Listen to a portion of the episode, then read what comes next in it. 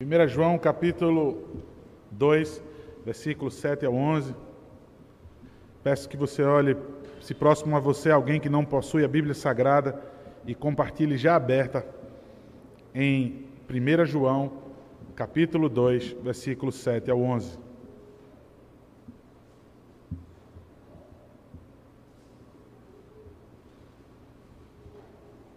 A palavra do Senhor diz assim, queridos. Amados, não vos escrevo mandamento novo, senão mandamento antigo, o qual desde o princípio tivestes. Esse mandamento antigo é a palavra que ouvistes. Todavia vos escrevo novo mandamento, aquilo que é verdadeiro nele e em vós, porque as trevas se vão dissipando e a verdadeira luz já brilha. Aquele que diz estar na luz e odeia seu irmão, até agora está nas trevas. Aquele que ama seu irmão permanece na luz, e nele não há nenhum tropeço.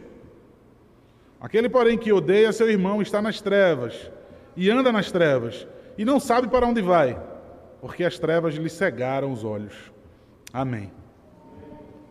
Mais uma vez, queridos, ao trono da graça, suplicar ao Senhor que ilumine o nosso coração ao ouvirmos a Sua palavra inspirada. Maravilhoso Senhor, culto completamente ao teu santo nome. E no culto, Pai, graciosamente o Senhor fala aos nossos corações pela tua palavra. O Senhor fala e nós respondemos em adoração. Ó Deus Todo-Poderoso, louvado seja porque o Senhor não nos fala por trovões, Tu nos fala por meio do teu filho, Pai. Tua palavra. Prove ao Senhor escrevê-la toda. Inspirar homens santos para escrever a tua palavra. Ó Deus, louvado seja o Senhor. Porque de Gênesis a Apocalipse nós vemos o nosso Salvador Jesus Cristo. Ó Deus, Louvado seja porque nós somos salvos por essa palavra, pela loucura da pregação, porque nela, Pai, a palavra viva, teu livro vivo, Pai, leva o nosso coração, transforma o nosso coração a deixar de crer em nós mesmos, a deixar de crer no diabo e a crer somente em Cristo Jesus. Ó Deus, mais uma vez, mais uma vez, Pai, nessa noite pela tua palavra, somente pela tua palavra, Pai. Prega, Deus, aos nossos corações. Nos convence, Deus, não que haja dificuldade para que o Senhor faça isso, apenas com o teu toque, Pai. Nos desmanchamos do nosso orgulho. Então, assim suplicamos ao Senhor: toca, Pai, com teu Santo Espírito em nossos corações para que tua palavra nos inunde e nos transforme, Deus. Edifica a tua igreja e salva pecadores para a tua glória, Pai. Em nome de Jesus. Amém.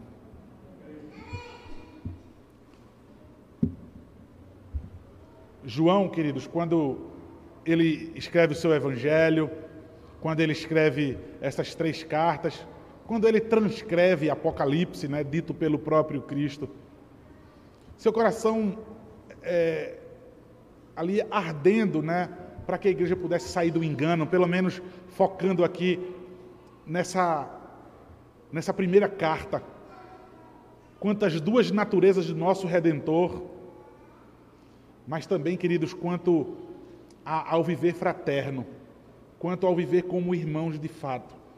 Então, ele queria tirar a igreja do engano, ele queria livrar a igreja dos falsos mestres, estava fazendo confusão na mente das pessoas. Mas veja, ele queria falar também sobre como os crentes deveriam viver. Vocês são um corpo, uma unidade. Vocês são uma família. Então, além de preocupação, o coração de João estava desmanchando em amor. Ele escrevia como um dever, logicamente que inspirado por Deus, mas veja, com o coração cheio de amor. Ele derrama amor em cada letra escrita ele quer que esse amor contamine, Ele quer que esse amor contagie, Ele quer que esse amor a, a, seja de fato um motivo de transformação para a vida de todos aqueles irmãos, para a vida da igreja. Então veja, primeira carta, exortação, doutrina, mas amor, amor. Ele, ele pega pesado, mas cheio de amor no seu coração.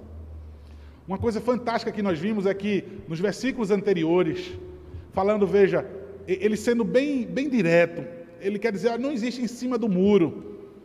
Ele quer dizer, olha, é luz ou trevas.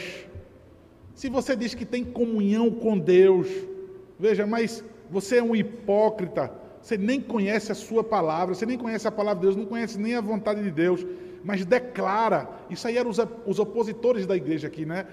O pessoal que ficava ali encarnando dentro da igreja, no meio dos crentes. Veja, nós somos crentes, nós temos comunhão com Deus, mas vivendo em trevas, ele vai dizer: vocês são mentirosos. Não acreditem, eles podem estar dentro da igreja, podem mostrar sabedoria, eles são mentirosos. E João, em meio dessas palavras duras, filhinhos, amados, Interessante ver que ele falou sobre a comunhão com Deus. Veja, sobre o resumo da primeira tábua da lei: amar a Deus sobre todas as coisas. Foi isso que nós vimos nos textos anteriores, nos versículos anteriores, sobre ter comunhão com Deus. Não tem condições, isso é mentira. De ter, dizer que tem comunhão com Deus, ele quer dizer, pode declarar. A igreja evangélica hoje pode dizer à vontade que tem Deus no coração, que Maceió é de Cristo, que o meu coração é de Cristo e que o seu procedimento vai mostrar. E agora é interessante que ele vai mostrar então um resumo da segunda tábua da lei. Veja como andam juntas. Sempre, irmãos. Ele mostrou a primeira tábua da lei, relacionamento, comunhão, conhecer a Deus, conhecer a vontade de Deus, fazer a vontade de Deus. Nós lemos aqui, queridos, em, em Deuteronômio capítulo 30, na leitura continuada. Veja, de que depende, a nossa vida depende de ouvir a Sua voz, de fazer a Sua vontade, de obedecer os Seus mandamentos. E aí, irmãos, é interessante que ele vai dizer em Deuteronômio capítulo 20, a palavra do Senhor vai nos dizer, porque esse mandamento que hoje eu te ordeno no versículo 11, não é demasiadamente difícil, nem está longe de vocês não é demasiadamente difícil, nem está longe de vocês. Mas veja, depende, a vida de vocês depende disso. Não está no controle de vocês. Não, não adianta tentar botar a mão no, no timão, no leme. Vocês não estão no controle. Não é demasiadamente difícil. Veja, Mandamento que eu te ordeno não é opcional, nem está longe de você. Então, João, no versículo 7, vai dizer assim: Amados, observe mais uma vez o texto. Amados, não vos escrevo um mandamento novo. Não é algo que está longe de vocês, não. Ele diz: senão um mandamento antigo, o qual desde o princípio tivestes. Esse mandamento antigo é a palavra que ouvistes. Isso não é novidade. Eu estou dizendo isso para vocês, mas não adianta vocês arregalarem os olhos e dizer: eita, a gente nunca tinha ouvido falar disso. É porque agora foi que eu entendi. João está dizendo: vocês não me enganam. Isso era para vocês estarem vivendo faz tempo. Ou, melhor dizendo, João está dizendo: quem não está vivendo aí é mentiroso. Todas as coisas que ele está declarando é para que ele. É um divisor mesmo que ele está fazendo. Então, não adianta as pessoas estarem dizendo, ah, ele está vindo com essa conversa agora. Ah, porque esse apóstolo está querendo exercer autoridade sobre a gente com essa conversa dele. Ele escreve isso para a gente. Então, João, para se defender, ele sabendo que aqueles opositores do evangelho estavam querendo confundir a igreja, ele diz: O que eu estou escrevendo para vocês não é mandamento novo, mas é aquilo que vocês já leram. Veja, ele está querendo dizer: se vocês ah, ele está fazendo menção a Levítico, se eu não me engano, Levítico 19, Levítico 19, isso mesmo. Levítico 19, versículo 18, mais precisamente, veja, amar o próximo como a si mesmo. Vocês já conhecem isso. Vocês estão inteirados, vocês devem amar o próximo como vocês amam a si mesmos. É esse mandamento que ele está falando. É sobre esse mandamento, eu não estou trazendo nada novo para vocês.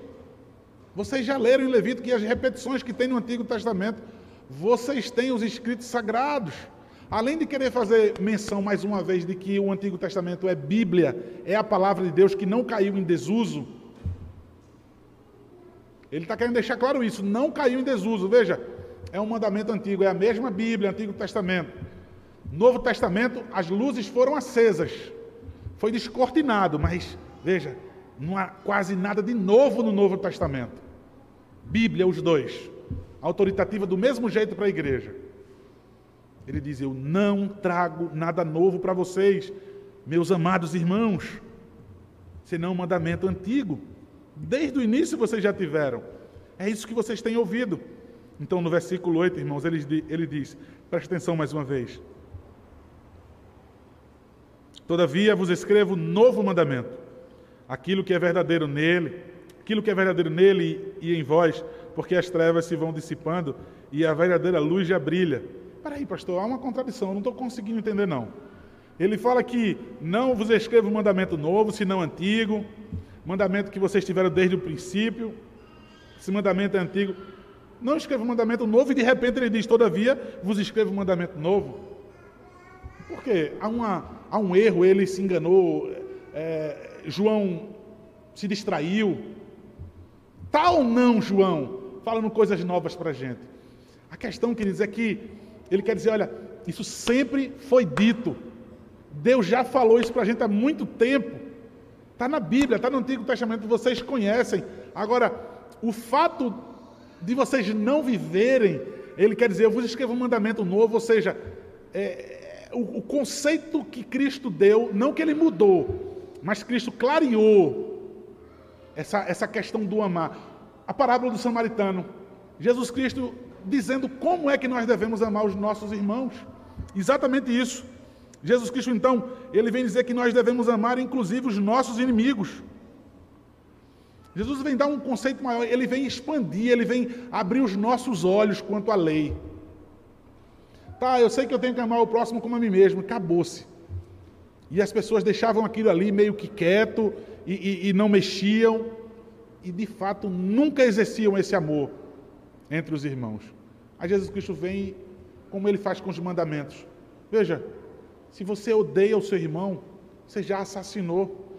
Vocês ouviram o que foi dito? Não assassinarás. Aí Jesus Cristo então vem colocar esse mandamento novo, que não é novo. Entendam essa linguagem, tá? Jesus Cristo ele veio dar um mandamento novo quando ele disse: se você odiar o seu irmão, você já está assassinando? De forma nenhuma.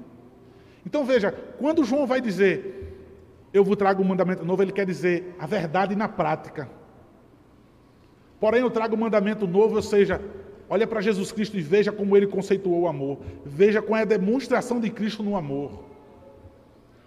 Então, eu, porém, todavia, né, vos trago um mandamento novo. Ele vai dizer: que mandamento novo é esse? Aquilo que é verdadeiro em vocês, igreja, e em Cristo Jesus. E a prova disso é que as trevas vão dissipando. Está vindo a luz já, a luz está se aproximando, a luz já brilha.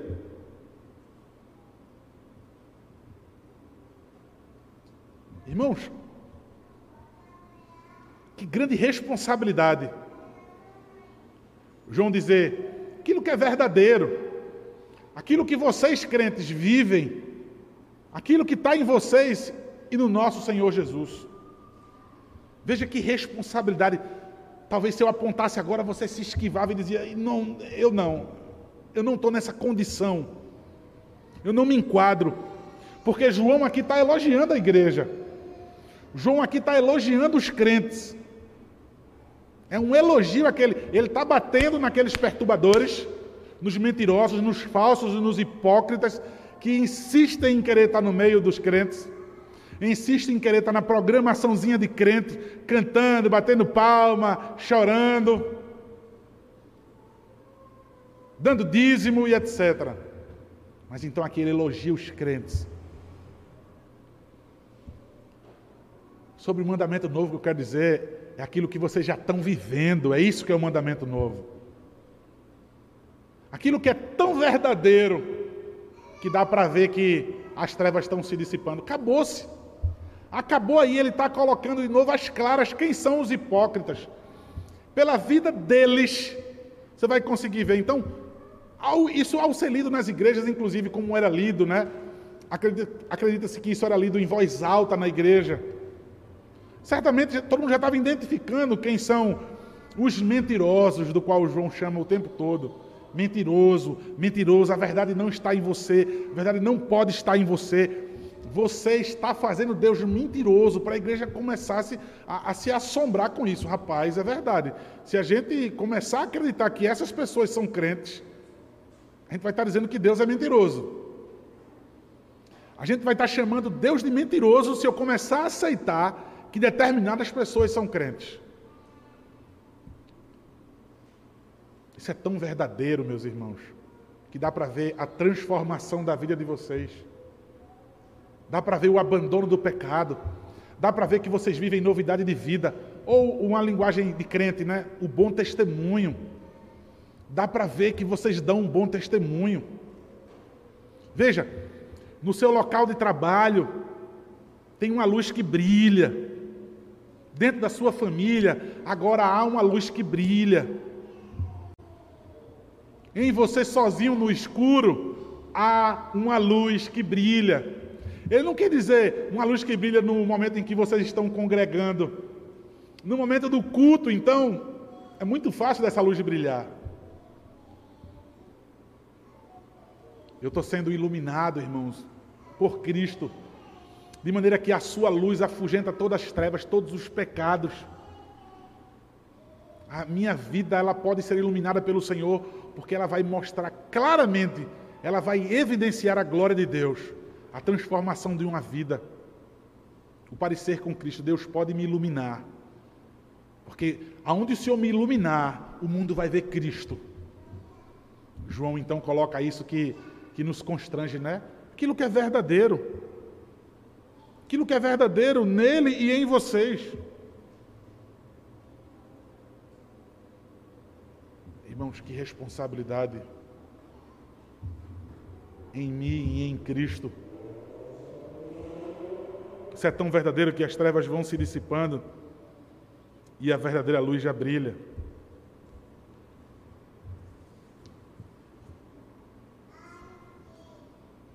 Isso caracteriza, veja, isso é caracterizado, isso é evidenciado, na verdade, é caracterizado quando eu amo meu irmão. Veja o exemplo que ele colocou, quando eu cumpro a segunda tábua da lei. De novo, Deuteronômio, depende da minha vida. Irmãos, não adianta eu dizer que eu amo a Deus sobre todas as coisas e etc., e eu odeio o meu irmão. Não adianta. Veja, veja, queridos, odiar o samaritano não era simplesmente passar por ele e dizer, não tenho nada a ver com isso. Não existe, irmãos, quando ele coloca o, amar o próximo como a si mesmo, quando ele coloca o nosso amor pelos nossos irmãos em pé de igualdade como Cristo nos amou, porque é isso que ele faz, ele arrebenta com a nossa desculpinha de como eu digo assim, não, eu, eu não odeio meu irmão, mas é ele longe de mim, eu quero ele longe de mim. Sabe aquela coisa, eu não odeio, mas ele nem fede nem cheira para mim? Peraí, ele é teu irmão? E você usa o termo, ele nem fede nem cheira.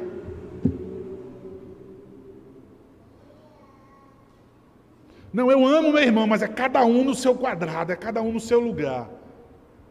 Eu amo, mas ele não pisa no meu calo, não. Ou então ele não pisa no meu calo de novo. Peraí, meu irmão, Deus está te dando a oportunidade. Se ele, se ele pecar de novo contra você, Deus está te dando a oportunidade de tu perdoar de novo. Se ele fizer de novo, se ele fizer de novo, você vai perdoar de novo. Isso é que é amar, isso é que é perdoar de verdade. Se ele é seu irmão, eu vou dar oportunidade para ele pisar na bola de novo comigo. Não, meu irmão, não precisa ter medo, não. Não precisa ter receio no relacionamento comigo. Você é meu irmão, rapaz. Eu amo você. Se você errar, eu vou lhe perdoar de novo. Doeu. Não pense que não doeu, não. Doeu, feriu. Jesus Cristo curou. Veja, como é que eu não vou ter misericórdia de você, meu irmão, porque pecou comigo? Veja o que Jesus Cristo fez por mim. Eu posso orar o Pai Nosso e dizer: perdoa as minhas ofensas, assim como eu tenho perdoado aqueles que me têm ofendido. Perdoa as minhas dívidas. Como eu já expliquei a vocês, se Veja, eu não perdoo o meu irmão. Eu estou dizendo para Deus: Deus, não me perdoe. É assim que nós oramos o Pai Nosso. Esse é o contrário. Se eu não perdoo o meu irmão, eu estou dizendo: Deus, não me perdoe. Não me perdoe porque eu não perdoo o meu irmão.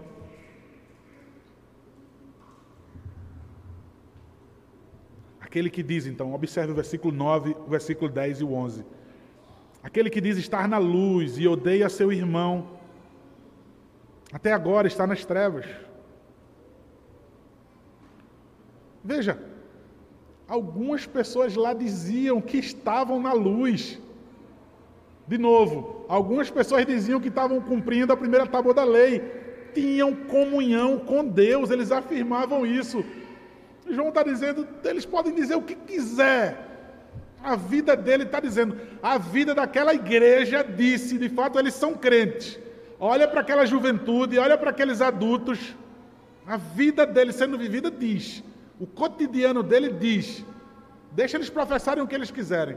Agora, na segunda tábua da lei, como é que vocês vivem entre vocês? Qual o relacionamento entre vocês, crentes? Está falando dos seus irmãos. Ele diz: Você odeia o seu irmão? Nunca foi crente. Até agora você está nas trevas. Até agora. Veja o que ele quer dizer. Enquanto você não se resolver com seu irmão, você está nas trevas. É ruína. Ruínas. A sua vida está em ruínas. Não diga que é templo do Santo Espírito de Deus. O versículo 10: Aquele que ama o seu irmão permanece na luz, e nele não há nenhum tropeço. Tropeço aqui, irmãos, é literalmente uma pedra que é colocada intencionalmente para alguém tropeçar. Se eu não odeio meu irmão, se eu amo meu irmão, eu não sou motivo de tropeço para ninguém. Agora, odiando meu irmão, veja, eu vivendo um relacionamento de falsidade, porque, irmãos, deixa eu dizer de novo o conceito de odiar o irmão. Odiar o irmão não é uma picuinha que houve entre duas pessoas e, e você rangeu o dente e disse miserável. Não, não é isso. Por favor, no teu coração enganoso agora vai dizer, é, eu não odeio ninguém, não. Não odeio ninguém. Eu estou aqui pensando, não odeio ninguém. Porque ultimamente você não bateu boca com ninguém. Preste atenção no que Cristo vem dizer, que não é novo mandamento. Eu nunca matei ninguém. Tá. Ele vem dizer: Você já odiou seu irmão? Veja, assassinou o seu irmão. Tem nenhum motivo, né? E aí todo mundo vai dizer: é, Eu tenho motivo é, é o irai-vos, mas não pequeis. Você pode até se irar, mas não vai dar ocasião ao pecado porque você se irou.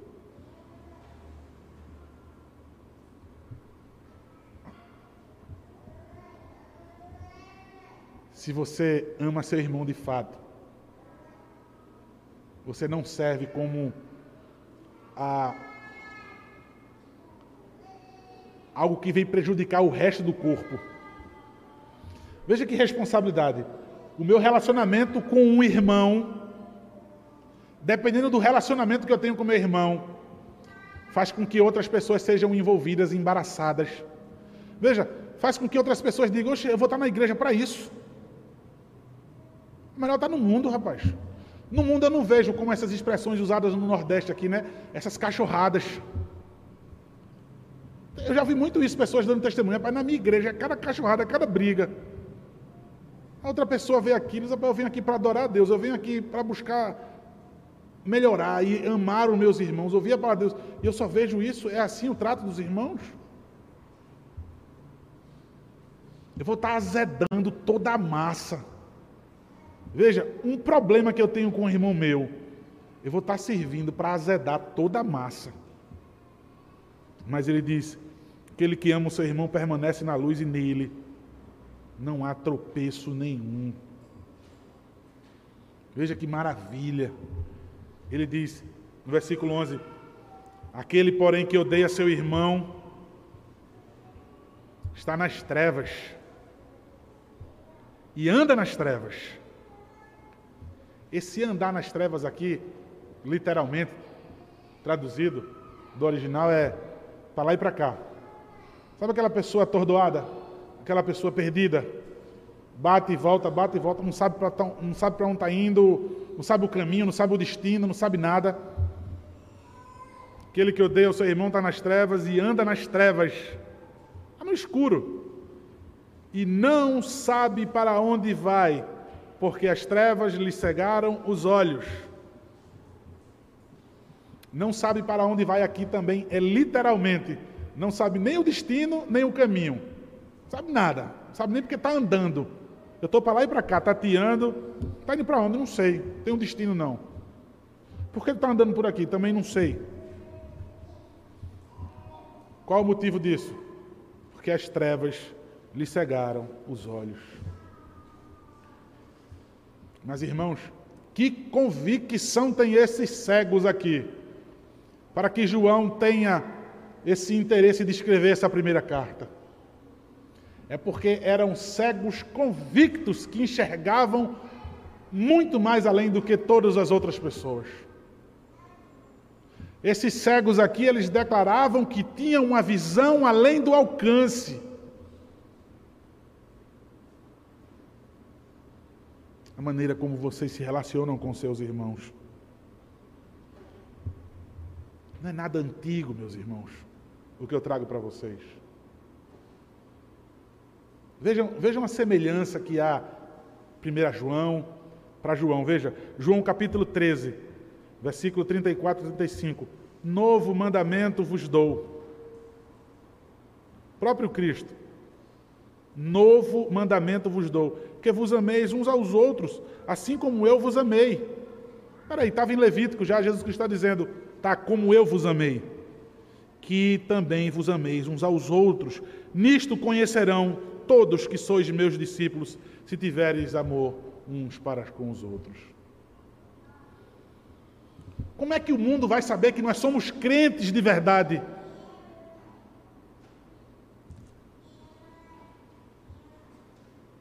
Quando tiver um, um estabelecimento do meu lado que, que eles gritam demais, que, ou então que canta muita música. Seja qual for o cacuete de crente que tem aí, gíria de crente, é crente por causa disso, por causa da roupa que ele veste. E Jesus Cristo vai dizer: o mundo vai conhecer que vocês são meus. A maneira como vocês se amam, o relacionamento que há entre os crentes. Observe que o próprio Cristo, João então pega isso do próprio Cristo, quando ele escreve a primeira carta: Novo mandamento vos dou. Queridos irmãos, em primeiro lugar, a palavra do Senhor vem, vem me dizer: olha, não faça, não se faça de ignorante o conhecimento que você tem de como você deve tratar o seu irmão.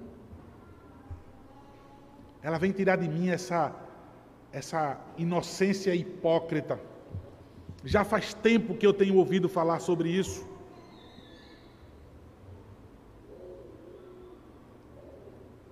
Em segundo lugar, Deus vem acender a responsabilidade de que a minha vida sendo vivida, ela precisa evidenciar a verdade. E ele vem aguçar essa responsabilidade dizendo: "Olha, é aquilo que é verdadeiro em você e em Cristo. Talvez você diga assim, igual Isaías, ai de mim, pecador, eu estou perdido. Talvez você diga assim agora, ai de mim, eu estou perdido porque eu fui comparado com Cristo. O mundo, o mundo vai ver que é verdadeiro aquilo que nós pregamos sobre Cristo quando ele vê nós vivendo.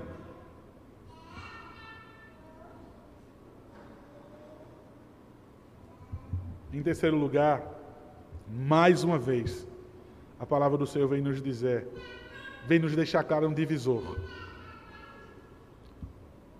Evidenciando se você está na luz ou se você está nas trevas.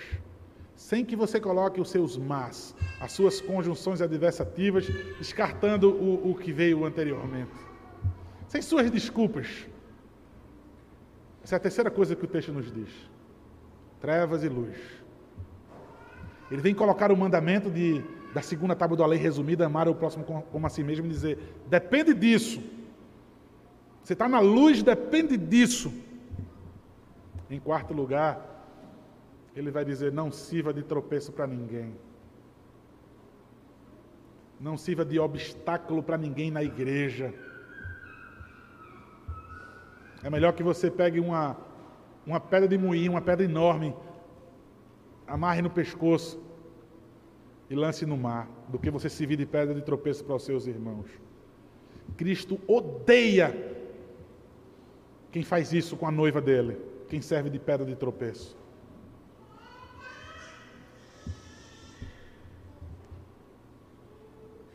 Em último lugar, queridos, a palavra do Senhor vem dizer: abra os seus olhos. Abra os seus olhos para que você possa ter certeza aonde você está caminhando e para onde você vai. Abra os seus olhos e talvez nessa noite você ouve essa pregação e você diz: Eu quero abrir os meus olhos. E você permanece não vendo absolutamente nada. Veja, porque você não deu a mínima para os mandamentos do Senhor nem muito menos para a comunhão que nós vimos nos versículos anteriores, nem muito menos para amar o próximo como a si mesmo. Tenho certeza absoluta, queridos, que o Senhor, ao dar a Sua palavra, Ele vai te dar oportunidade para você vivê-la, para que isso seja verdadeiro. Veja, eu exorto a igreja a que fique sensível. O Senhor vai dar a oportunidade, o quanto antes, para que você possa mostrar que está na luz. Deus vai, dar, vai dar oportunidade a você para você mostrar que não é cego. Você mostrar que obedece a Ele, que você cumpre a segunda tábua da lei. Você vai dar oportunidade, vai colocar irmãos no seu caminho para que você derrame o amor sobre ele. Aquele amor que Cristo derramou sobre sua vida, você agora derrama sobre o seu irmão.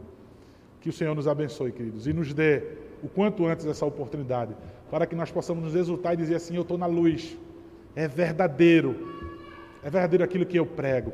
Está em Cristo, está em mim também. Louvado seja Deus, porque eu sou um crente. Amém, irmãos? Que a luz do Senhor brilhe em nós. Vamos ficar de pé, queridos, e vamos cantar ao Senhor.